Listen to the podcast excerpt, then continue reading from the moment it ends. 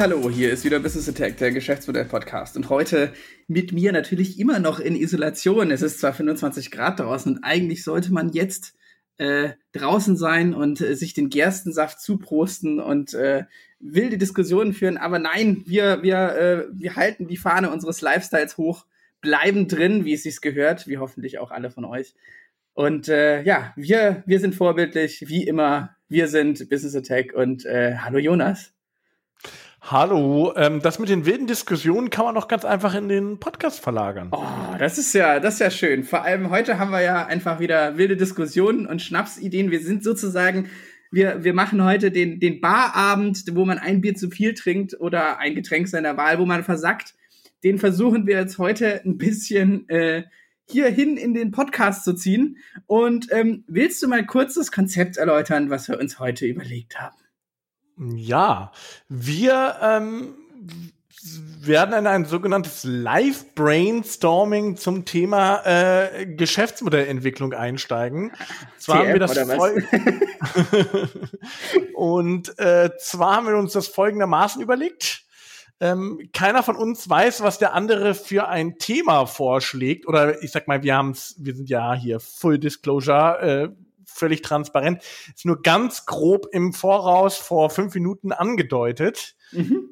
Ähm, und aus diesem Thema, aus diesem Szenario, was der jeweilige andere äh, vorgestellt hat, muss derjenige dann eins oder mehrere kohärente Geschäftsmodelle entwickeln und auch den ganzen Weg dorthin und wie er es entwickeln würde beschreiben. Das heißt, maximale Kreativität, spontane Kreativität im Moment und das alles auf Basis dessen, wie wir sonst auch so arbeiten. Genau, ähm, die Grundlage, die wir vorher äh, festgemacht hatten, war noch, es muss physikalisch möglich sein. Also es kann jetzt leider nicht äh, das Schlaraffenland auf Zuckerbasis im Himmel sein. Soweit äh, haben wir uns dann doch eingeschränkt. Und genau, äh, soll ich dir dann schon mal dein erstes Szenario geben, Jonas? Ja, gerne. Lass uns doch gleich einsteigen. Genau, Jonas. Du bist nämlich jetzt gar nicht mehr der Jonas, sondern du bist Manuel Neuer. Nein, äh, du bist äh, Freeland Dusk und du hast jetzt einen Weltraumaufzug entwickelt. Und der funktioniert okay. auch. Weißt du, was ein Weltraumaufzug ist?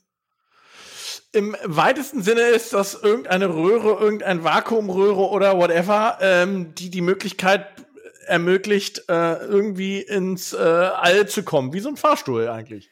Im, im, ja, es ist aber keine Röhre, sondern also es hat was mit Röhren zu tun. Man geht davon aus, dass es vor allem nur äh, Kohlenstoff-Nanoröhren aktuell sein können, die eine Zugkraft aushalten, weil im Endeffekt, äh, ich habe ja, muss ja praktisch immer eine Fluchtgeschwindigkeit erreichen, um von der Erde wegzukommen. Und genau, wenn man jetzt praktisch ein Seil spannen könnte von der äußeren Umlaufbahn, wo die Fluchtgeschwindigkeit ist, runter zum Boden, dann könnte ich praktisch da ein Seil spannen und da wie auf einem Aufzug etwas hin und her fahren lassen.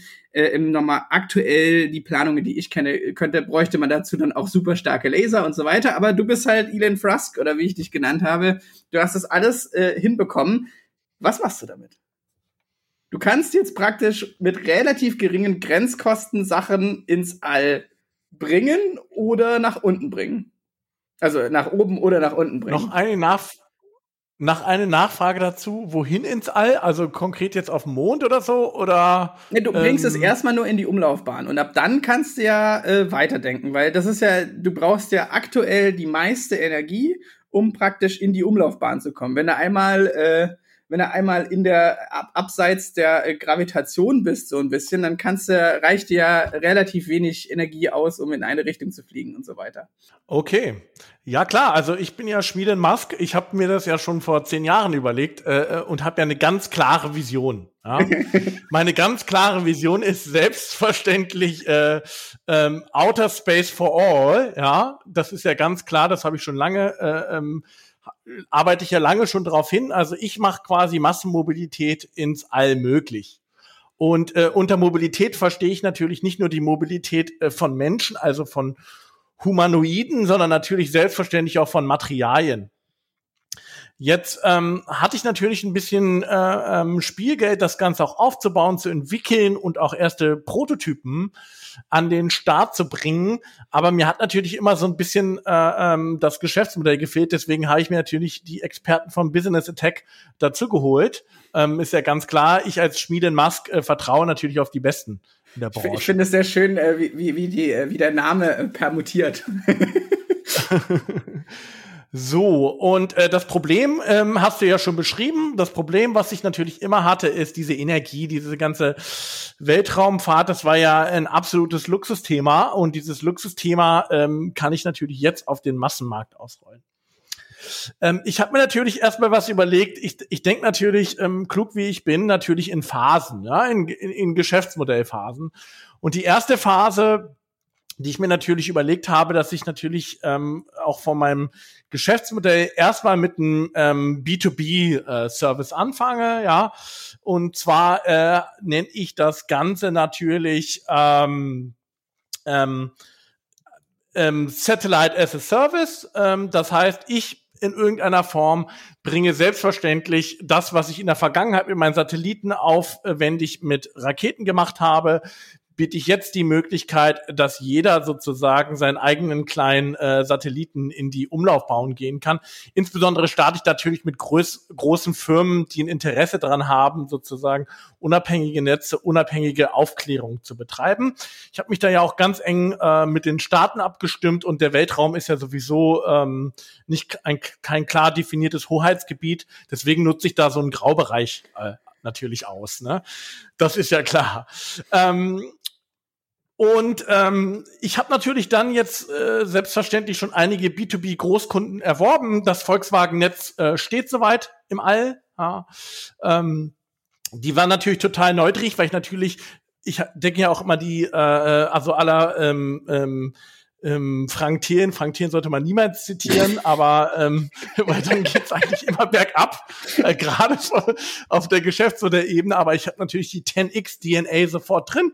Ich habe ja die Kosten eines Weltraumfluges äh, von 10 Millionen auf ähm, äh, 10.000 Euro äh, reduziert und deshalb ähm, gibt eigentlich äh, sozusagen diesbezüglich eigentlich gar kein Problem. Ähm, ich bin auch ein äh, Full-Service-Anbieter.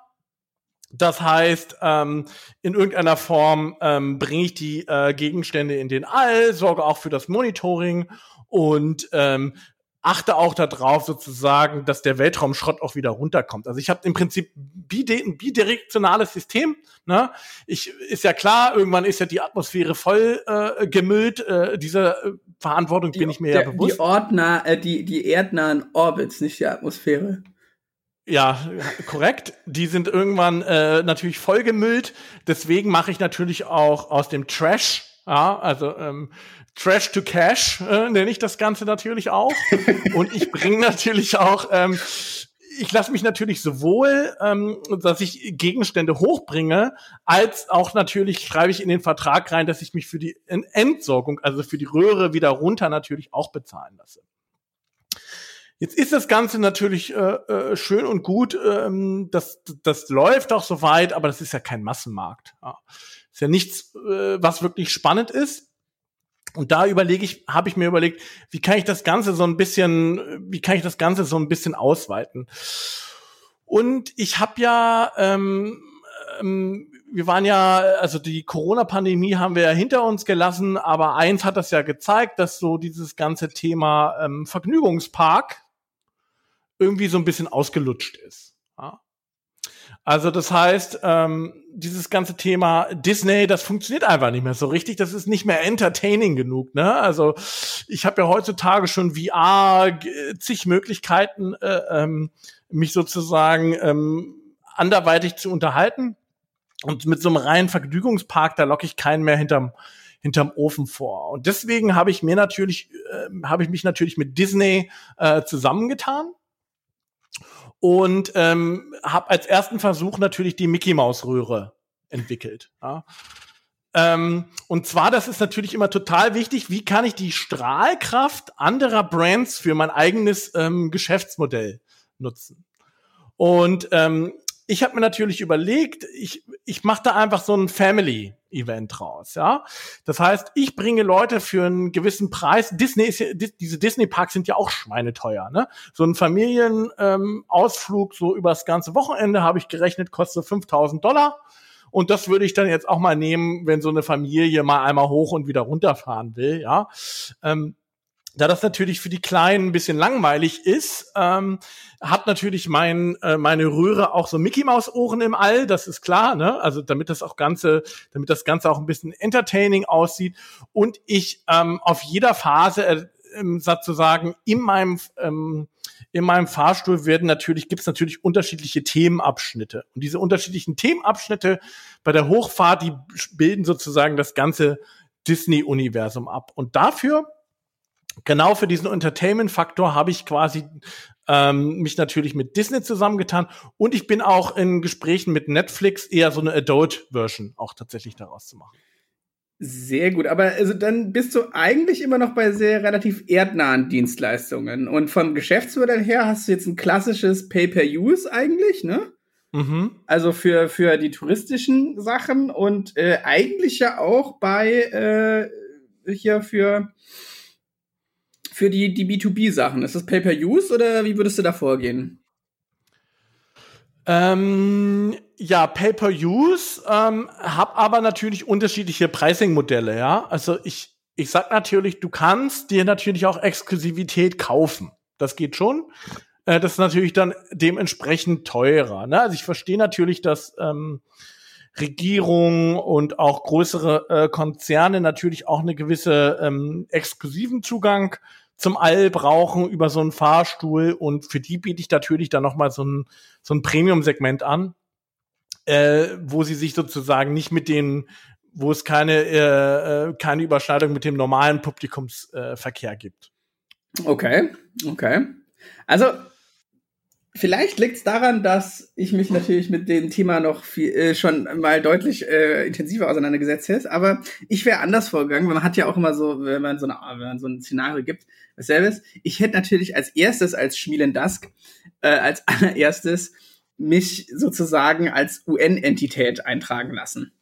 Also, weil ich meine, das ist ja dann Zugang zu den Rohstoffen des Weltalls, einfaches Reisen und so weiter. Also als, als Politikwissenschaftler auch würde ich einfach sofort sagen, hm, ich bin sofort ein strategisches Ziel, weil da kann ja eine, äh, ähm, ein Staat einen ganz krassen Vorteil erlangen und so weiter.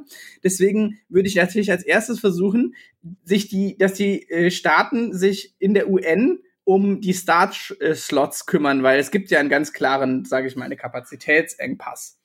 Das wäre so das Erste, was ich machen würde, weil ich will damit ja gar nichts zu tun haben. Ich will einfach nur ähm, Sachen hoch und runter fahren, weil ich glaube halt, des, der Tourismussektor, ja, der wird kommen, aber das Erste ist halt, der Rohstoffsektor ist halt viel interessanter, weil wenn ich halt auf einmal ähm, im Endeffekt, ich kann ja ganz neue ähm, einfach Rohstoffmärkte und sonst was erschließen. Deswegen glaube ich, wird das als erstes kommen. Und dann sollen sich andere drum streiten als ich, weil dann hat man immer dieses, äh, ja, ich, du darfst aber benutzen und China soll nicht und sonst was. Und deswegen, man will ja Monopolist bleiben, dann kann man auch die Preise schön festlegen. Also man, ich glaube, ich würde äh, erstmal ein Full-Service-Agreement mit der UN abschließen mit festgelegten Preisen. Wahrscheinlich können wir das dann gestachelt nach und nach, äh, je nachdem, wie äh, reich oder entwickelt das Land jeweils ist und so weiter. Das wäre so das erste Ding. Und ich würde halt wahnsinnig sofort auf, wir müssen das Solarsystem dadurch praktisch äh, besiedeln und so weiter, weil ich da dann fängt der Spaß ja erst an. Dann kann ich halt äh, Helium 3 auf dem, Mind, äh, auf dem Mond meinen oder äh, ich kann einfach zu irgendwelchen seltene Erde Asteroiden hinfliegen, die zurückbringen und wieder auf die Erde bringen. Ich glaube, man muss da wirklich sofort astronomisch groß denken alles, aber genau, also ich glaube, das Ja, also so das Rohstoff. Ja, sorry. Das Rohstoffthema, das ist natürlich klar, das hat, hatte ich jetzt an dieser Stelle meine Kooperation mit äh, Shell BP und so hatte ich an dieser Stelle hier gar nicht erwähnt. ähm, das ist natürlich äh, klar, was, was im Hintergrund läuft.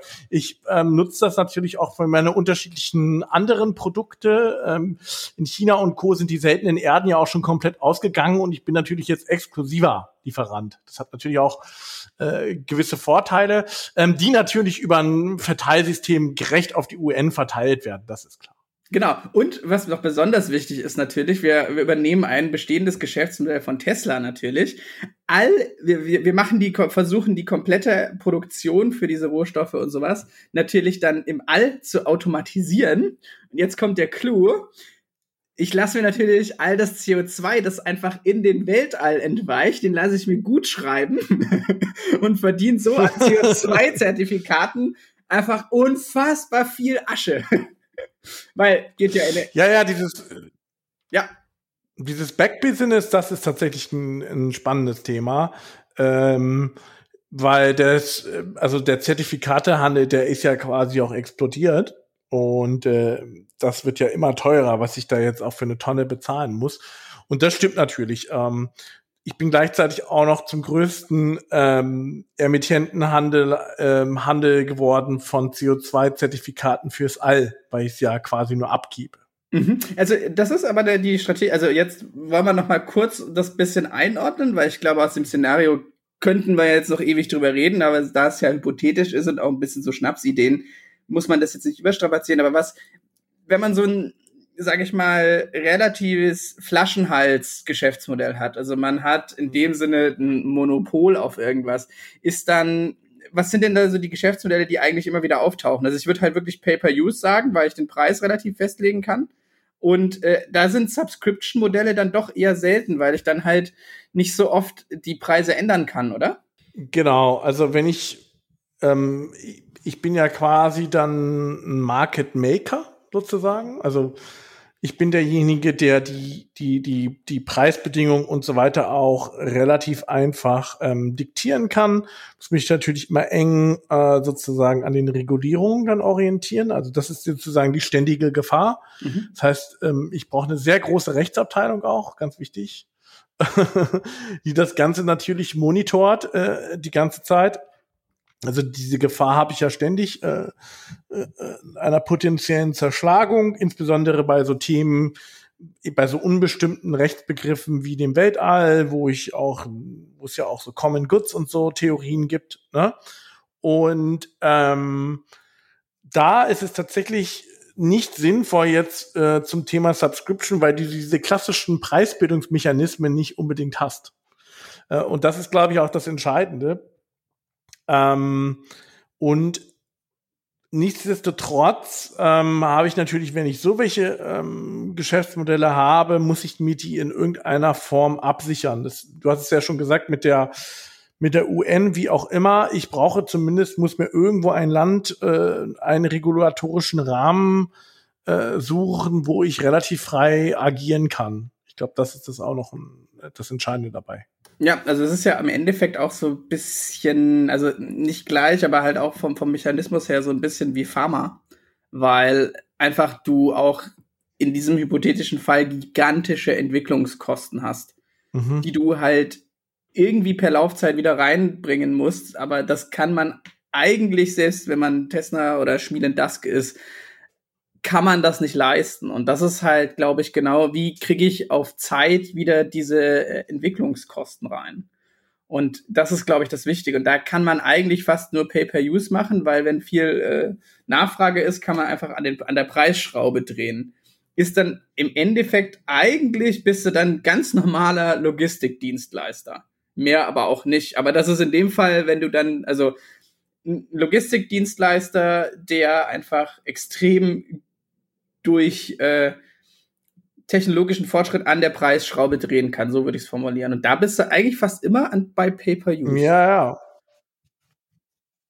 Das stimmt, wobei ich jetzt sage ich mal Richtung Finanzierungsmöglichkeiten, das sind wir, da sind wir eigentlich genau in dem Bereich, der jetzt ja auch so langsam wirklich losgeht. Also im Sinne kommerzieller Raumfahrt, da gibt es jetzt ja auch immer mehr Startups und so weiter, äh, die sich da engagieren. Da bin ich vor allen Dingen, sage ich mal, gerade in der Frühphase, vor allen Dingen hart im Storytelling drin. Ja. Also das heißt, die Vision, die ich an die Anleger, an meine Investoren und so weiter verkaufe. Und Anlegerinnen und Investorinnen. Genau, ähm, die ist, äh, die ist wirklich entscheidend, ja. Äh, dass ich das schaffe, die eben diesen, diese enormen Entwicklungskosten, die du gerade beschrieben hast, diesen Zeitraum auch äh, überbrücken kann, bis ich, äh, bis ich dahin komme. Das ist ja im Endeffekt auch der Grund, warum lange Zeit es eigentlich kaum Investments in diesem Bereich gab. Mhm.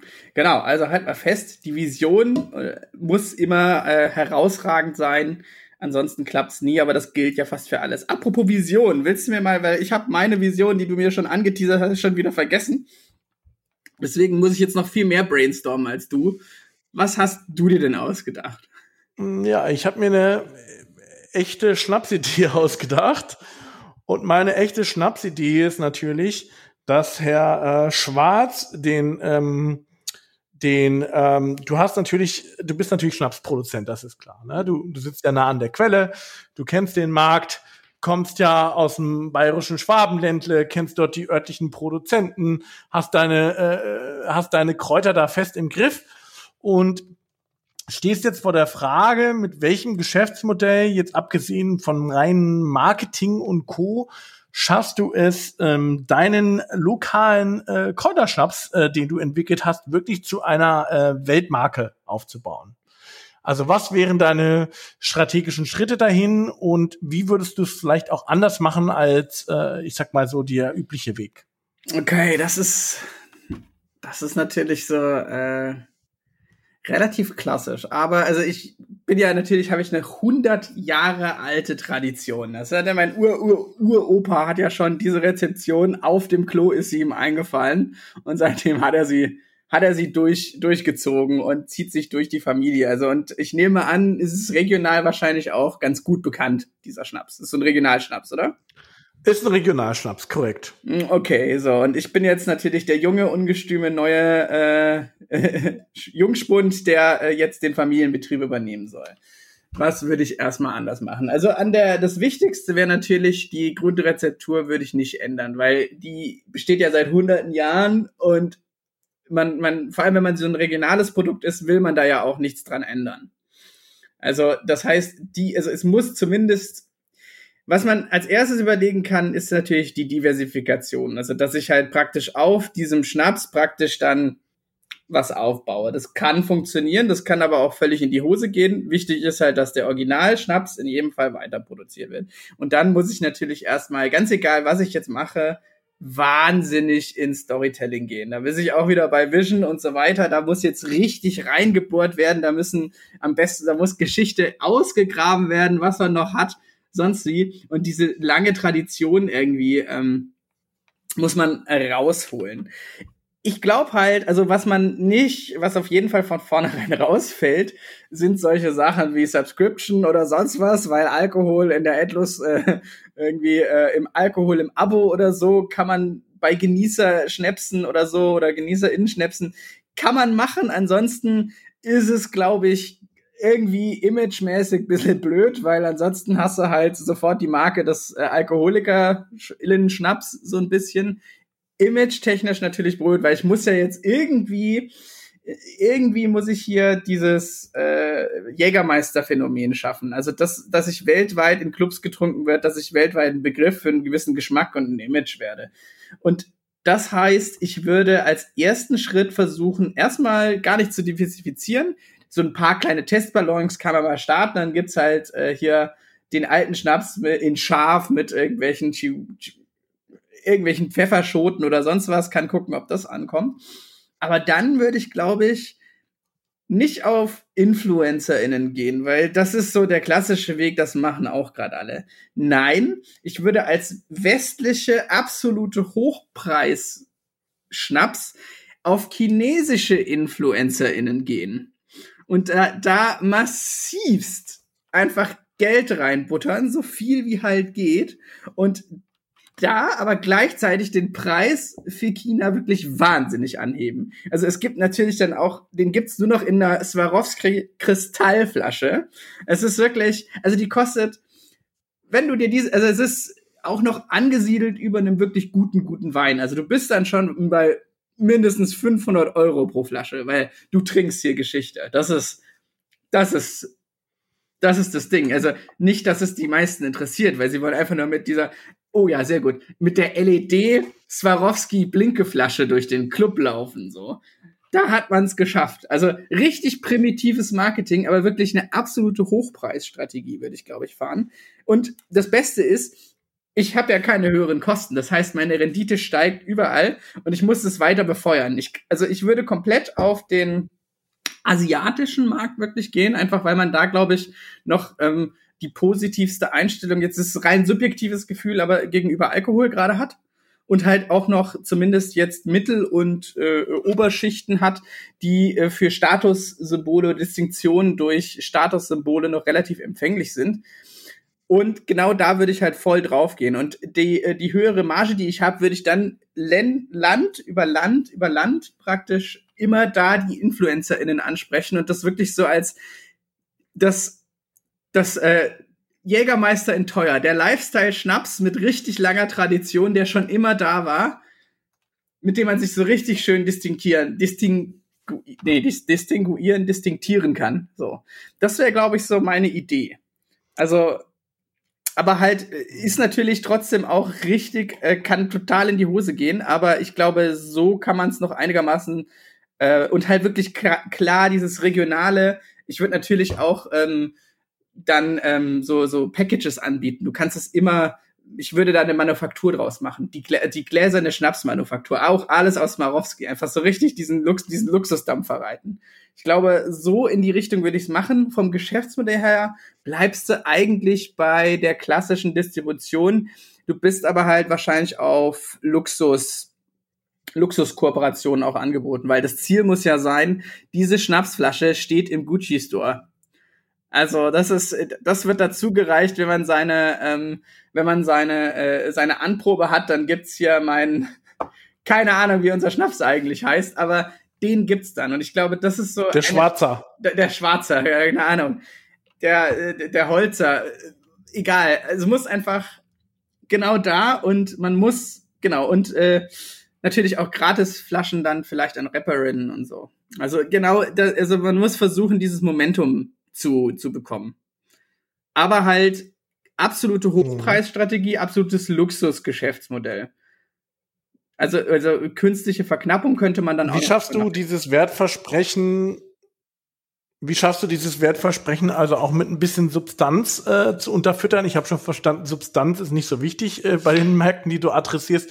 Nichtsdestotrotz ähm, würdest du dann auch so eine Brand Experience im Schwabenländle schaffen, wo der ein oder andere Chinese sich das dann auch noch mal vor Ort angucken hab ich doch kann? gesagt, gläserne Manufaktur. Wir haben ja, wir haben ja keine Firmensitz mehr, wir haben eine Manufaktur. Die werden nämlich handgedengelt. Also ne, da sitzen, da, da, da stelle ich dann auch ein paar Studentinnen ein, so die, äh, die dann hier noch äh, die Sachen hand, handschnitzen oder so. Also äh, kann man ja, also nee, würde ich, muss, glaube ich, sein, du musst es ja immer überprüfen können. Man lädt mhm. die ganzen InfluencerInnen natürlich auch immer ein, dann schön im Privatjet und so weiter, ne?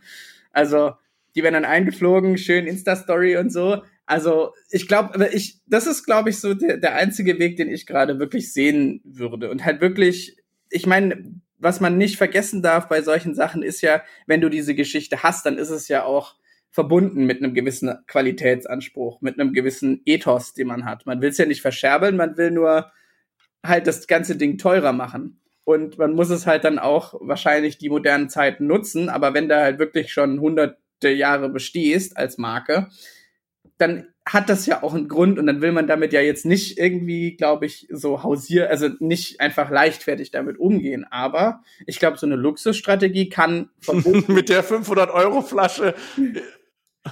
ja, das ist ja das Schöne. Ja, okay. Ähm, das ist ja, glaube ich, wirklich das Schöne. Du kannst ja, ja relativ zielgerichtet äh, auf andere Märkte gehen, wo du dann auch anders aussiehst als zum Beispiel ähm, im, äh, ja, in deinem Heimatland oder halt das Regionale, weil du willst ja auch weiterhin, dass diese regionale Verwurzelung da ist. Wär's ja bescheuert, wenn du das auf einmal auch in deinem eigenen Heimatmarkt so viel kosten lassen würdest. Also das hast du ja zum Beispiel bei ganz vielen Schnäpsen oder so regionalen Produkten, die dann hier nichts kosten, aber dann, äh, wenn man irgendwie in Shanghai äh, mal das ganze Produkt sieht, dann ist es richtig teuer. Zum Beispiel H&M wird ja auch wirklich deutlich hochpreisiger in asiatischen Ländern positioniert. Und äh, würdest du dann ähm, sozusagen regional abfüllen oder auch lokal dann in den Ländern? Nee, das ist immer nur regional. Also, weil wir will ja auch seine Stammkundschaft hier, die muss man ja weiterhin gut beschäftigen. Man will ja auch diese regionale Verwurzelung haben. Und ich glaube, wenn die Marge wirklich so hoch geht, wenn sowas erfolgreich ist, ja, dann sollte man das auch machen. Also, ich glaube, das kann ja auch dann nur dazu beitragen, dass man so auch so eine künstliche Verknappung herbeiführt und sagt, ja, wir werden aber nur weiterhin hier produzieren. Wir werden es nur hier machen und ausschließlich hier und äh, dann kann man ja vielleicht irgendwelche historischen Gründe anführen oder so weiter. Aber ich glaube, das ist halt ne, dieses Wichtige, so, dass man dann auch als, das ist dann eher wahrscheinlich Brandbuilding und so weiter. Da gibt's bessere Leute, die das erklären können, aber dass man halt da auch so, wenn man Luxus, ähm, ähm, wenn man Luxus ausstrahlen will, sollte man auch gewisse praktisch äh, Sachen nicht machen. Und das ist wahrscheinlich dann irgendwie in billigeren Fertigungsmärkte gehen und so weiter. Also, weil wenn es halt, und wenn es immer ausverkauft, ist es ja jetzt nicht unbedingt schlecht. Weil dann kannst du natürlich deine Sondereditionen machen und so weiter. Und du siehst kein Potenzial für äh, Schnaps as a Service. Das heißt, dass, wenn du schon so einen Manufakturansatz hast, dass die Leute sich auch selber einen Schnaps quasi konfigurieren können? Ich, also ich kenne mich jetzt nicht so gut in der Schnaps äh, Herstellung aus. Also vielleicht gibt es jemanden, einen Hörer, eine Hörerin, die das tut. Aber mein Grundverständnis wäre, dass es halt, glaube ich, ganz oft auch eine eher so, sage ich mal, Plörre werden kann. Also mhm. ich glaube, man muss da ganz viel probieren, bis man Kombinationen hat, die dann harmonieren. Auch im Alkohol und nach dem Brennprozess, vor dem Brennprozess, wann ich meine Herb Herbicals und äh, die ganzen Sachen da, da rein und mit abmische. Ich glaube, das könnte auch ein Potenzial sein. Allerdings hast du dann halt richtig viel R&D.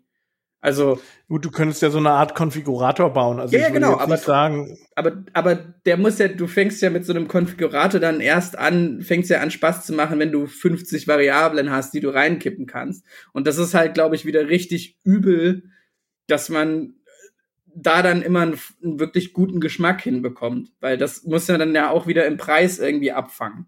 Deswegen glaube ich, also also Alkohol ist a Service. Wenn ich eine Hochpreisstrategie fahre, dann könnte ich es mir auch wieder vorstellen, wenn ich keine Ahnung so eine kleine Flasche habe, die mir monatlich geliefert werden, so als Subscription-Modell, aber halt nicht in großen Mengen. Mit HelloFresh zusammen. Zum Beispiel, also dass man dann genau, also wenn man wenn man diese diesen ja, doch, das ist gar keine so schlechte Idee, dass man so praktisch ähm, ähm auf spezielle Gerichte abgestimmte ähm, Produktauswahl hätte oder sowas. Sowas könnte ich mir auch vorstellen. Man muss halt, glaube ich, da wirklich aufpassen, dass es halt dann immer in, in, in dem Genuss, in der Genussregion bleibt und halt nicht in, in der Konsumecke landet.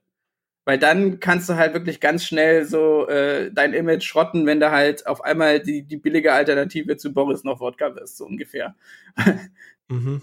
Also, ja. Ja, also das ist, ich vielleicht aus, aus einer Geschäftsmodellperspektive, um jetzt vielleicht auch wieder ein bisschen in die Reflexion zu gehen, ist das ja eigentlich so, so, so, so, so ein Standard-Case, Standardisierung versus diese Diversifizierung mhm. und ähm, wie ich damit auch umgehe und wie ich auch den Wert eines äh, Produktes sozusagen aufladen kann. Und auch da würde ich sagen, ähm, bei dem Thema, also dass, es, dass man da genau in, die, in, in dieser Schwelle ist, wo man sich sagt, wenn ich etwas neu mache, ist es wirklich diese Diversifizierung oder ist es tatsächlich eher diese Standardisierung aus der Vergangenheit, äh, etwas, auf dem ich aufbauen kann ne? und, und, und auch darüber ehrlich zu sein.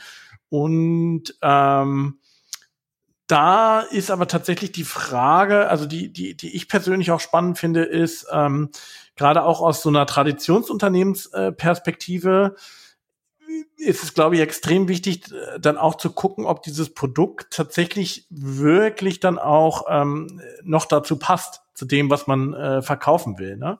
Also das wäre, das, das wäre noch das, so ein Schritt, den ich noch davor gegangen hätte und gesagt hätte, na ja, ist es denn das ähm, tatsächlich, womit ich die Kundengruppen, die ich bedienen will, dann tatsächlich auch bedienen kann.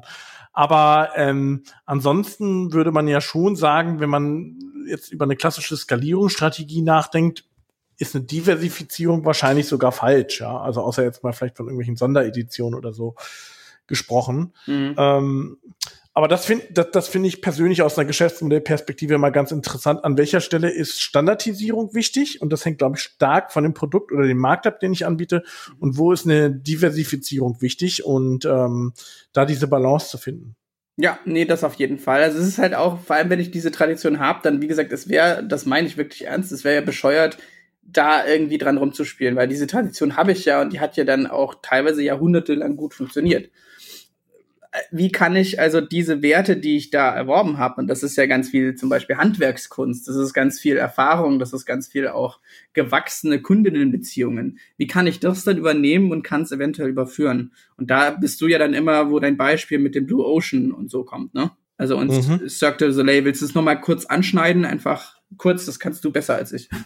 Naja, also die, die, die Frage ist ja am Ende immer, ähm, bin ich jetzt im klassischen, also jetzt nehmen wir wieder das Beispiel des äh, Schnapsherstellers. Mhm. Ähm, möchte ich mich tatsächlich in diesem klassischen Schnapsmarkt positionieren mit meinem Produkt, regional, da kenne ich ja die Lieferantenbeziehungen und so weiter. Oder was möchte ich anders machen, was möchte ich weglassen und wo möchte ich den Wert erhöhen? Dass ich sozusagen aus dieser klassischen, ich stehe jetzt irgendwo als Flasche für äh, 10 Euro wie schaffe ich es, den Wert so zu erhöhen, dass jemand bereit ist, wie du schon gesagt hast, 500 fand ich jetzt etwas übertrieben, aber vielleicht 120 Euro für so eine äh, Flasche zu bezahlen. Und ähm, was muss ich aber auch äh, dafür vielleicht auch ähm, weglassen? Ja? Also das ist, das ist immer, wenn ich etwas erhöhe und äh, das unter optimierten Kosten tue, ist ja auch die Frage ähm, sozusagen, wo kann ich einen neuen Wert schaffen? Wo kann ich das, meine Tradition zum Beispiel, das wäre so ein klassischer Race-Ansatz, also wie kann ich die Sichtbarkeit meiner Tradition erhöhen? Aber wo kann ich zum Beispiel auch äh, äh Dinge weglassen, indem ich sie äh, einfach ähm, verschlanke, ja? Vielleicht, ich, also was ich auch ganz häufig bei so lokalen Produzenten sehe, dass die eben relativ früh in so eine starke Diversifizierung gegangen sind und zig unterschiedliche Produkte anbieten. Ja, und da wäre zum Beispiel teilweise meine strategische Empfehlung tatsächlich zu sagen, was ist denn eigentlich der Kern, äh, den du vermitteln willst, ja? Dass man da vielleicht auch ein bisschen Komplexität rausnimmt. Und, und das ist so, und, und wenn ich das schaffe, dass ich dann sozusagen ähm, in, in einen neuen Wert komme und der, und der, das Beispiel mit dem Cirque du Soleil ist eigentlich immer, ähm, wie ich es schaffe, sozusagen aus einem klassischen Zirkusumfeld für Familien und so weiter, wo ich, wo ich natürlich auch geringe Eintrittspreise habe, umkämpften Markt, das wird auch immer unattraktiver. Ähm, wie schaffe ich es sozusagen ein neues Erlebnis zu erzeugen, wo ich eher äh, Theater- und Opernpublikum anspreche, ähm, dazu muss ich dann aber auch sozusagen das Wertversprechen, was ich vermittel, von einem reinen Zirkus, Clownsnase, äh, äh, muss ich es schaffen, wie schaffe ich daraus eher so ein Entertainment-Produkt äh, zu machen, wo ich dann tatsächlich eher so diesen artistischen Gedanke vermittel. Und ähm, da könnte man jetzt ins, ins Detail einsteigen, aber das finde ich das auch spannend sozusagen. Wie kann man aus Traditionsmarken, die sich in so einem klassischen Umfeld sind, daraus etwas Neues machen oder auch äh, diesen Wert äh, dieser Marke neu zu definieren. Und das finde ich auch spannend beim Thema Geschäftsmodellentwicklung. Genau, wenn wir gerade eh bei äh, Zirkus sind, und das war der einzige Grund, warum ich es angesprochen habe, kann ich dir dein neues Szenario geben, weil das hat auch mit äh, Tieren zu tun. Ja, gerne. Jetzt, genau. Ähm, du bist jetzt äh, gefeierter Neurowissenschaftler in dem Fall. Also ich meine, du hast, du hast Jahre deines Lebens Klar. an Human Brain oder an Brain Interfaces gearbeitet. Und du hast es jetzt geschafft. Es ist, alle Patente liegen bei dir. Du, äh, du bist am Ziel. Also am Menschen, da traut man sich noch nicht ran, weil das ist dann ein medizinisches Produkt und so weiter. Aber du hast es geschafft, ein relativ einfaches Device zu entwickeln, das man äh, bei Tieren ähm, anschließen kann, auch äh, mit ins Gehirn. Und man kann sozusagen die Gedanken von Tieren hörbar machen.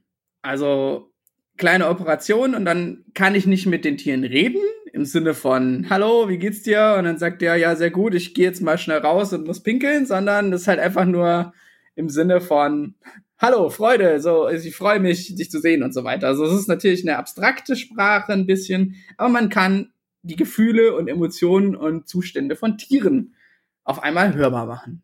Was machst du damit? Also ich krieg so die grundlegenden Emotionen von Tieren mit. Genau. Also jetzt keine komplexen Gedanken, weil da weiß man ja bis heute nicht, ob Tiere diese auch haben und so weiter, aber die grundlegenden Emotionen, die grundlegenden, äh, ja, die grundlegenden Wesenszustand bekomme ich mit. Ja, ich habe natürlich dann ein absolutes, also das ist natürlich äh, aus meiner Sicht auch aus einer Geschäftsmodellentwicklung wieder spannend, weil ich natürlich ein absolutes Edge-Produkt habe. Ne? Also ich bin in einem komplett neuen Markt, das ist total innovativ ich habe auch noch ein Brain-Interface. Das heißt, das Erste, was ich natürlich machen muss, ist äh, den Leuten, wenn ich damit wirklich erfolgreich will, erstmal diese ganzen Ängste zu nehmen die damit auch verbunden sind. Also das ist, glaube ich, ganz essentiell für so ein, für so ein neues Geschäftsmodell. Und wie würde ich das tun? Ich werde das natürlich tun, indem ich erstmal ähm, mit lokalen Tierheimen äh, kooperiere und erstmal so Modellversuche starte, die Leute für das die für die Leute erstmal erlebbar mache und natürlich auch für die Behörden und so weiter erlebbar mache, dass es wirklich darum, äh, dass das wirklich zu einer besseren Interaktion mit den äh, äh, mit den äh, Tieren führt und ähm, das nenne ich natürlich das Buddy Program, ja, ist klar. Ähm, und dieses Buddy Program, das würde ich tatsächlich erstmal relativ äh, verteilt natürlich über den über den ganzen Globus immer dort natürlich, wo nutzt, äh, wo ähm, ich sag schon Nutztiere, also wo Haustiere besonders verbreitet sind, wo es viele Emotionen dazu gibt, dass auf den Märkten würde ich das erstmal starten, weil ich glaube, wenn du so eine Technologie hast, dann ähm, müssen die, ist das noch, ist das zu krass für die Leute. Die müssen das tatsächlich erstmal erleben. Ich glaube, wenn du das nicht schaffst, musst du erstmal diese Erlebnis, Erlebnisräume schaffen. So, jetzt ist ja ein Erlebnisraum zu schaffen ja jetzt noch kein äh, Geschäftsmodell im klassischen Sinne, sondern ähm, das Buddy Program, das führt natürlich dann auch dazu, dass ich auch dort äh, sozusagen, um den Leuten diese Angst zu nehmen, würde ich das ähnlich machen wie beim autonomen Fahren. Ja? Ähm, ich würde natürlich die autonomen Fahrzeuge, die fahren ja auch alle äh, äh, autonom rum, aber die haben ja immer noch einen Fahrer dabei. Das heißt, ich würde das ähnlich machen. Ich würde mit äh, diesen Hundecoaches, die es ja zuhauf jetzt mittlerweile gibt, ja, das ist ja, äh, was es da alles für Sendungen gibt und so. Ne? Ich würde natürlich mit RTL sofort die die Buddy-Sendung machen, ja klar. Ja. Also ich würde hier den Martin Rütter, den Hundetrainer, das ist mein erstes äh, Testimonial, ja. Und ähm, ich würde sozusagen erstmal dann ähm, so eine Art ähm, Coaching anbieten mit meinem Device. Ja, also das heißt, dass du die ersten drei Wochen äh, mit diesem Device, vielleicht zwei Stunden pro Tag oder so, von so einem Hundetrainer begleitet wirst, dass du erstmal überhaupt verstehst, wie interagierst du eigentlich mit dem Hund und was, was löst auch diese Emotion aus. Ja, also erstens, dass sich sowohl das äh, Tier ähm, als auch ähm, sozusagen der, der Anwender daran äh, gewöhnen kann. So. Und dann habe ich natürlich von der ähm, Geschäftsmodellseite ähm, unterschiedliche Sachen. Ja? Also ich habe einerseits natürlich, äh, kann ich das kaufen, aber das Device wird ja wahrscheinlich am Anfang sehr teuer noch sein, ja? denke ich. Ähm, deswegen würde ich, sehe ich da tatsächlich erstmal ein Thema, auch um den Leuten so ein bisschen die, die Angst vor der Anfangsinvestition zu nehmen. Tatsächlich würde ich denen das da sehe ich tatsächlich eher erstmal so, so, so ein Leasing-Modell. Ja. Dass man denen das erstmal ähm, eine, eine Weile zur Verfügung stellt. Natürlich dann auch mit im, ähnlich wie bei jedem anderen Leasing-Modell auch natürlich mit einem hohen Restwertverlust. Ja, also ich verstecke die Kosten natürlich nach hinten, das ist klar. Ja, also wenn man es wieder abgibt, ich mache einen relativ langen äh, Vertrag dazu und würde ähm, sozusagen ähm, das den Kundinnen erstmal so anbieten, dass sie die Möglichkeit haben, ähm, das auszuprobieren. So und dann und dann kommt der eigentliche Clou, ja, dass ich dann ähm, im Prinzip jetzt will ich ja jetzt ein bisschen weiterdenken von meinem Geschäftsmodell. Und ähm, jetzt muss ich natürlich, jetzt wäre ich natürlich ein bisschen abstrakter, ja, also ich denke jetzt noch mal weit in die Zukunft, weil dieses Modell ist ja auch in die Zukunft. Dann führe ich natürlich meine Kryptowährung ein. Das ist klar. Das sind die sogenannten Happy Points. Ja? Und diese Happy Points für, für, für Tiere, ne? Das ist eigentlich das, wo ich den eigentlichen Wert drin sehe. Ja, weil dadurch, dass der Mensch mit dem Tier äh, besser interagieren kann, ähm, erhöhe ich natürlich auch den Wert, ähm, ähm, sozusagen die, die, äh, ja, den, dann die Emotionalität oder den Wert der Interaktion mit dem, mit dem, mit dem Tier. Und dafür lasse ich mich natürlich in Happy Points bezahlen.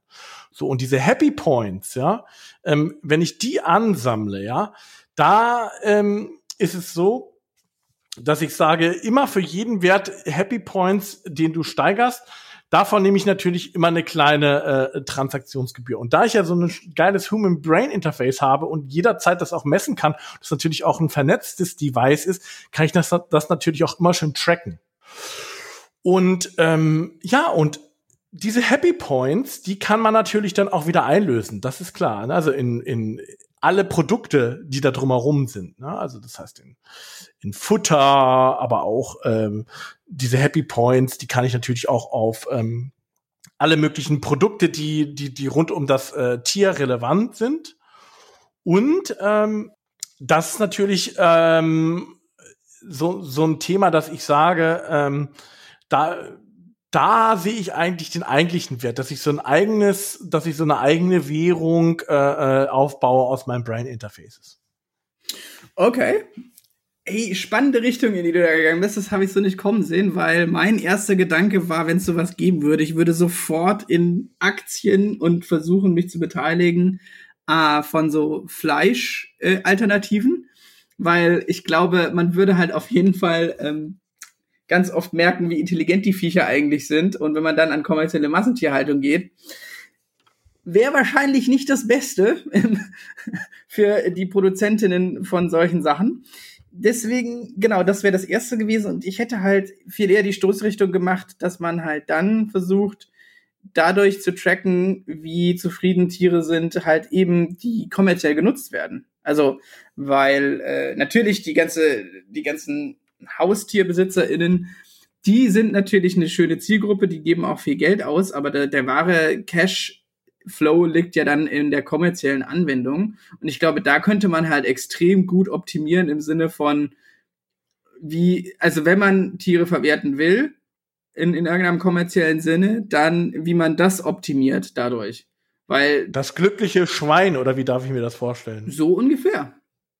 Also hier und dann könnte ich auch meine Kryptowährung machen. Das war immer glücklich. Das hätte so und so viele Happy Points die ganze Zeit. Also im Sinne von, das dürfte einfach, ich kann beweisen, dass das Schwein immer praktisch äh, sich einfach ein gutes Schweineleben hatte und so. Also ich meine, da bist du jetzt natürlich ganz gleich, ganz sofort in einer ethischen Diskussion drin, mhm. was das alles be bedeuten würde. Aber, also ich glaube, da, da würde auch extra, also so eine, das wäre wirklich eine Sprunginnovation. Da würde einiges auf einmal. Und das, also ich würde es auch, ich hätte es auch anders geframed, dass man halt, dass das so eine sensible Technologie ist, die ja dann auch zwangsläufig irgendwann in den Menschen praktisch eingesetzt werden soll im Sinne von Leute, die querschnittsgelähmt sind oder Leute, die in irgendwelche anderen äh, Störungen haben, die dann praktisch dadurch, dass du halt dann ganz anders mit Amputationen umgehen kannst, wo du neu, äh, Prothesen neu bedienen kannst und so weiter würde ich da, werde, hätte ich das halt ausgerollt als gigantischen praktisch Feldversuch und klinische Anwendungsstudien, immer alles wissenschaftlich begleitet und so. Naja, klar, das ist ja, ähm, also äh, da, über das ähm, über, über den wissenschaftlichen Teil hinter dem Buddy Program hatte ich ja noch nicht gesprochen. Also ja, stimmt. Ja klar sagen. also ich habe ja jetzt quasi nur über das Frontend gesprochen. Ähm, das wäre vielleicht jetzt auch wieder die Reflexion, ja. Ähm, wenn ich sage, ich brauche eigentlich ein catchy Frontend, auch wo es sozusagen auch aus der Kundinnenperspektive eigentlich relativ einfach zu verstehen ist. Mhm. Ähm, wie gesagt, diesen Punkt äh, Adaption von Innovationen in neuen Märkten, dass man dort vor allen Dingen auch klar sein muss, dass man, dass man, wenn man das hat, wenn jemand dieses Produkt nicht versteht, dass man das in irgendeiner Form erlebbar machen muss. Ich glaube, das ist auch äh, klar.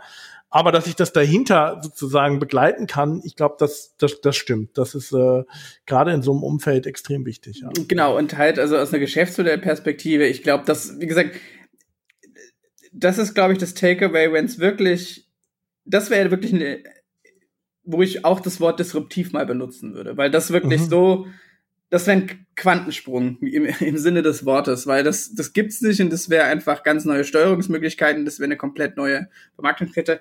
Da wäre ich mir auch unsicher, ob, ob es dann ein spezielles Geschäftsmodell gibt. Wahrscheinlich wird's auf Anfang Leasing und so weiter, weil hohe Kosten und so. Aber das sind dann so Sachen, da weiß man einfach noch nicht, wie man es bepreisen soll, wie das beste Modell ist und so weiter, weil das könnte auf alles hinauslaufen, wenn sowas eingeführt wird. Eine absolute Dystopie im Sinne des äh, Überwachungsstaates hin zu ähm, einer absoluten Utopie. Wir äh, müssen nicht mehr miteinander reden, sondern wir können nur noch über unsere Brain Interfaces dann in, in Long Run ähm, äh, praktisch kommunizieren und halt im Endeffekt auch mit Maschinen sprechen und so weiter. Also das ist halt, da würde ich einfach sagen, da muss man dann auch maximal offen sein und dann muss man wahrscheinlich ganz, also ganz, ganz viel halt testen, testen, testen, wenn man sowas hat. Was wird überhaupt angenommen, was funktioniert, was funktioniert nicht. Da muss man dann offen bleiben und sich nicht von vornherein versteifen, sondern all seine Optionen ständig durchtesten. Das wäre, glaube ich, so das Takeaway. Mhm.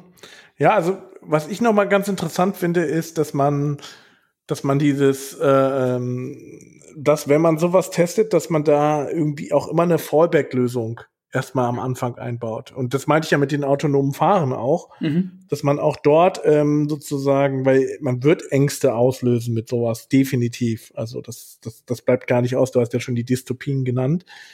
Dass man da immer die äh, sagt, na ja, das findet ja nicht unbegleitet statt und sozusagen wir geben dir auch eine Gewöhnung, äh, sich an diese äh, äh, mit sich mit dieser Technologie ähm, vertraut zu machen. Und ich glaube, das ist auch elementär, ähm, um sowas zu tun. Und da hätte man sich ja teilweise auch gewünscht, dass diese grundlegenden Mechanismen zum Beispiel von Social Media, dass die, dass man auch da sich dessen vielleicht am Anfang ein bisschen mehr bewusst äh, gewesen wäre, dann hätten wir viele Probleme, die wir heute haben, wahrscheinlich nicht, aber vielleicht funktioniert es auch nicht so. Ja, aber Social Media war ja jetzt auch nicht in dem Sinne so eine Disruption, wie das jetzt wäre, sondern es war ja im Endeffekt auf bestehenden Internetprotokollen und so weiter aufbauende Vernetzungseffekte, die manifestiert wurden. Und das ist halt, glaube ich, nochmal der Unterschied. Also, ich glaube, bevor man sowas einführt, da also, weil die ethischen Diskussionen so dermaßen nahe liegen, die Folgen, die dann daraus passieren könnten, weil sofort, wie schon angesprochen, ethische Fragestellungen dabei wären, würde das da ganz anders gefolgt werden, weil da bist du dann auch in Dual-Use. Was kann Technologie was kann Technologie anrichten, was kann da passieren, wie geht man damit um, was sind die, Te die, die Technikfolgenabschätzungen. Und da sind wir dann auch wieder in einer Geschäftsmodellebene. Das ist dann im Endeffekt ein Risiko, was ich sofort mit von der Business-Seite einkorporieren muss, dass es diese Sachen gibt, dass ich wahrscheinlich eher konservativ rechne und so weiter. Das wäre so das. Aber wenn wir gerade schon bei Dystopien sind, Ja, äh, dann machen wir doch mal gleich weiter äh, mit dem nächsten Thema. Dem letzten sogar schon, das geht ja wieder. Und dem letzten Thema, genau. Wir haben ja hier. Noch an. Wir schauen ja mal ein bisschen, ähm, dass wir es für unsere Hörer, ähm, Hörerinnen so einfach wie möglich machen und äh, den immer schön einen, ich sag mal, ein bis anderthalb Stunden Snack bieten. So. Ähm, zum Thema. Du hast natürlich ähm, dir überlegt, naja, neue Devices schön und gut. Ähm, du bist ähm, quasi das neue Xiaomi. Du bist ein neuer Handyhersteller, der in den Markt kommt und du hast ein VR-Phone entwickelt, ja. Mhm. Das ähm, VR-Phone äh, kann man sich ungefähr so vorstellen, dass es äh, nicht aussieht wie ein klassisches äh, Telefon, sondern eher wie ähm, ich rede jetzt auch nicht von der klassischen Brille, sondern über so ein, so, so ein Ding, was man sich individuell anpassen kann. Ja, es ist eine, eigentlich eher wie so eine Art äh, Folie, kann man sich das vorstellen, die man sich unterschiedlich anlegen kann. Ja. Ähm, Im Prinzip ähm, ist das wie so ein wie so ein wie so ein faltbares Display, was ähm, in unterschiedlichen äh, Situationen anwendbar ist. So. Und dieses VR-Phone, äh, was auch sicherlich auch Elemente von AR haben wird, also das heißt, mhm. ähm, du wirst natürlich auch diese Mixed Reality darüber abbilden können. Ähm, das willst du jetzt ähm, erfolgreich machen und ähm, findest hast bist auch da wieder sozusagen on the edge und jetzt geht's natürlich los. Genau, nur eine Frage, ist es praktisch so im Sinne eines Hologramms? Also sind es freischwebende Abbildungen im Raum oder habe ich noch in irgendeiner Form praktisch was Displayartiges?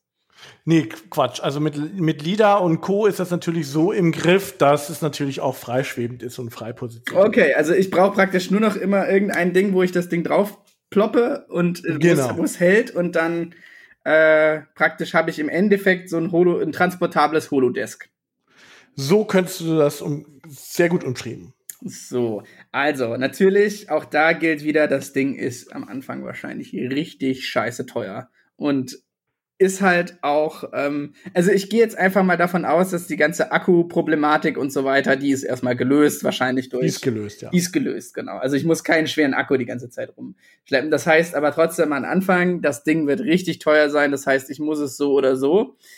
Wenn ich es normal verkaufe, was ich natürlich nicht tue, müsste ich es High-High-End positionieren. Das heißt, da würde ich den klassischen Weg gehen. Wahrscheinlich erst zum Beispiel, wenn das äh, 2000 2250, wo wir, wo das Ganze spielt.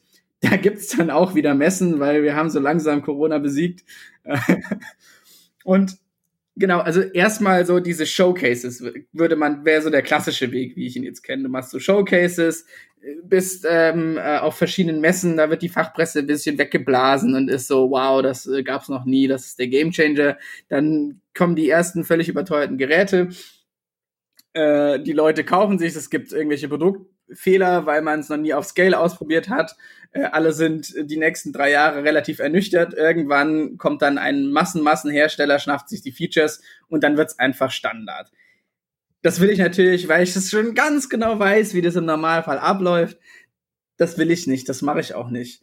Ich mache nämlich ja, hier, wir gehen full on Subscription wir sind natürlich, weil wir wollen im Hintergrund natürlich ein Ökosystem sein. Wir müssen dann mhm. dadurch, dass es natürlich auch ein äh, äh, praktisch eine völlig neue Art der visuellen Repräsentation ist, brauche ich natürlich auch mein eigenes OS. Das gibt's auch nur da, das ist patentiert und so weiter. Ist natürlich äh, Open Source, wie bei das Android-Modell, aber ähm, die, die so ein paar wichtige Funktionen behalte ich mir natürlich vor. Also ich bin der Herr des Ökosystems, ich erlaube auch, was drauf geht und was nicht. Das heißt, das ist erstmal gesetzt. Jetzt will ich das Ding aber möglichst schnell pushen und es gibt ja einfach schon bestehende Lösungen. Niemand will jetzt so viel Geld dafür ausgeben. Deswegen gibt's bei natürlich nur ausschließlich Subscription, weil ich will ja Zugang zu diesem Ökosystem haben. Ich will der geile Scheiß sein, der einfach sofort mit einem Snap alles obsolet gemacht hat. Es gibt drei verschiedene Subscription-Modelle natürlich. Es gibt ähm, hier Basic, es gibt ähm, Basic, Pure und dann gibt's Edge. So. Basic hat richtig viel Werbung implementiert, die du nicht weglegen kannst. Das ist einfach, also bevor du das irgendwie benutzt, hast du einfach so, es kostet genauso viel wie ein gutes normales Smartphone, das es bis dahin gibt. Du hast einfach die normale Funktionalität, aber du hast schon auch so ein bisschen echt nervige Werbung dabei. Also und einfach, es, du kannst es benutzen, es ist auch geil und es ist über dem äh, das, was die anderen bieten, aber es ist halt nicht convenient, aber da gehen halt vor allem so die, die, die Jungen drauf und so weiter. Dann hast du Pure und das ist dann einfach, das kannst du einigermaßen normal benutzen und das ist halt einfach so, wie ich es mir vorstelle. Da habe ich auch schon die ersten, sage ich mal, Präsentationen, also die ersten so, so ein Word habe ich mit drauf, wie ich dann halt schreibe und so weiter. Mhm. Also da habe ich so ein paar Business-Anwendungen und dann gibt's halt Edge. Edge ist dann relativ teuer und von Edge äh, gibt's dann auch Enterprise-Lizenzen und so weiter, weil da sind dann die ganzen Business-Packages mit drin, die ich aber wirklich brauche, sobald ich einigermaßen normal damit arbeiten will. Weil zum Beispiel bei Pure habe ich dann natürlich ähm, da kann ich nur mit äh, fünf Leuten gleichzeitig äh, mich austauschen und so weiter. Und dann habe ich bei Edge habe ich dann äh, wieder verschiedene äh, Möglichkeiten, das alles zu umgehen. Im Endeffekt, sobald ich das Ding produktiv nutzen will, muss ich immer das teuerste nehmen. Aber da hat es dann dadurch, dass ich einfach wiederum so einen technologischen Vorteil habe, sind die Leute einigermaßen gezwungen dazu. Und ja, also das ist halt dann im Endeffekt als Geschäftsmodell Ökosystem mit Subscription was eigentlich, glaube ich, so die schönstmögliche Situation sein könnte, die ich überhaupt für einen Hardware oder für ja eine Hardware Solution ist es ja dann eher äh, haben kann. Und genau so würde ich ungefähr, glaube ich, vorgehen. Ähm, ja. Was tust du denn, dass nicht morgen äh, jemand anders um die Ecke kommt, äh, der das äh, gleiche äh, Device anbietet, nur 100 äh, Dollar billiger? Kann er ja machen. Wird er halt nicht zum Ökosystem zugelassen. Weil ich habe natürlich, ich habe natürlich schon im Vorfeld wahnsinnig viele äh, äh, Dev-Tools entwickelt und so weiter. Und da ich natürlich, wenn ich das erste Mal Projektionen frei im Raum stehen habe und so weiter, musste ich relativ viel, musst du auf jeden Fall relativ viel R&D leisten, wie man sowas entwickeln kann, wie man es, äh, wie es dazu kommt, dass den Leuten nicht schlecht wird, wie äh, wie äh, ja einfach ganz viele grundlegende R&D und die Patente liegen natürlich alle bei mir da kommt auch, also insofern, da kann man schon drauf, aber man muss halt immer, und das ist in der Lizenzvereinbarung für jedes Patent, man muss das OS von mir benutzen. Weil es wird natürlich dazu kommen, dass billigere Werte kommen. Das ist auch nicht mein Alleinanspruch. Und da ich ein Subscription-Modell habe, ist es eigentlich auch völlig Latte. Weil es geht eigentlich um die Programme, die ich damit nutze. Die, das, das Handy an sich ist ja dann auch nur noch äh, Legacy. Mhm. Okay, das heißt, du bereitest dich schon frühzeitig darauf vor, dass sozusagen der USP der Anwendung darauf so hoch ist, dass wenn irgendwann die äh, Geräte da ausgetauscht werden, dass das für dich nicht so relevant ist. Genau, da gibt's natürlich dann immer auch die High-End-Produkte, die dann noch schärfere Funktionen sonst was haben, aber das wird's immer geben. Im Endeffekt greife ich, im Endeffekt greife ich Microsoft und äh, Google gleichzeitig an. Hm. Und ähm, wie hast du es geschafft, sozusagen als äh, äh, Player, der äh, von außen kam, sozusagen in, diese, in diesen Markt reinzukommen? Ich glaube, da kann man wirklich auch wieder, also du musst halt diesen Wow-Effekt richtig aufblasen am Anfang. Und das muss heißt wahrscheinlich, du musst in dem Fall, also wenn, wenn ich meine, das so, so, so eine Technologie ist noch weit in der Zukunft, aber da, wenn, wenn sie heute jetzt kommen würde, würde ich wirklich jedem Influencer, jedem Influencer so ein gratis Testing dahin packen mit richtig krasser Tech-Demo und so weiter, so dass wirklich jeder erstmal weggehauen ist. So dass man wirklich einfach nur sagt, Alter, das ist jetzt ein Quantensprung und ich meine, ich glaube, da kann man so ein selbstverstärkendes Ding ganz gut fahren, wenn man diese Lösung hat, die wirklich so einschlägt. Aber dann muss der erste Schuss halt auch wirklich sitzen. Genau, und das ist ja relativ unwahrscheinlich, dass der erste Schuss sitzt. Also wie überbrückst du diese Phase, bis der erste Schuss sitzt? Ähm, ich würde halt, da kann man ja diese klassischen Sachen fahren, dass es de facto Freemium ist. Also dass man die, mhm. dass die ersten AnwenderInnen halt wirklich Selbstkostenpreis für mich zahlen. Es ist ja im Endeffekt so dieses Konsolenmodell. Mhm. Dass man, dass das Device wahrscheinlich auch viel teurer ist, als dass es dann abgegeben wird. Aber sobald dann halt der erste Massentest durch ist, fahre ich halt, geht die Schranke runter. Jeder, der dabei war, hat Glück.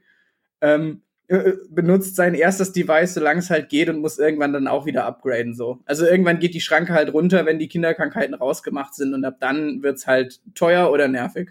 Also auch würdest du auch diese Early Adapter Curve reiten? Ja, total. Ich glaube, bei, bei solchen Technologiedingern muss man's auch fast so machen. Weil äh, es wäre ja kein so krasser Technologiesprung, wenn ich es sofort für den Massenmarkt bereitstellen würde. Ja, und ähm, wie heißt dein Produkt überhaupt? Ja, pf, Edge Phone. oha, oha. Da möchte jemand wirklich Microsoft an, äh, angreifen. An ja, weil äh, ich, ich, ich bin ja auch ein Edge-Lord. Also.